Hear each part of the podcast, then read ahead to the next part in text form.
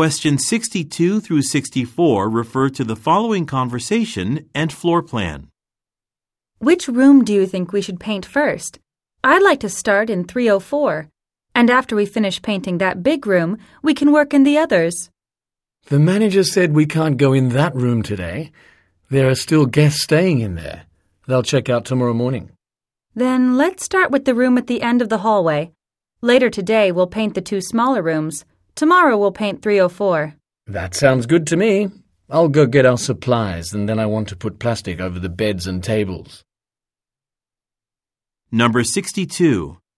What does the man say about the big room?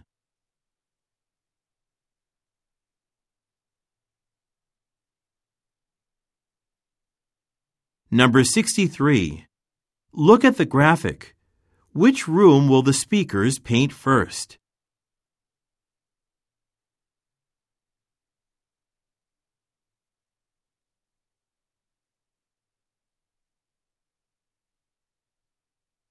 Number 64. What does the man want to do?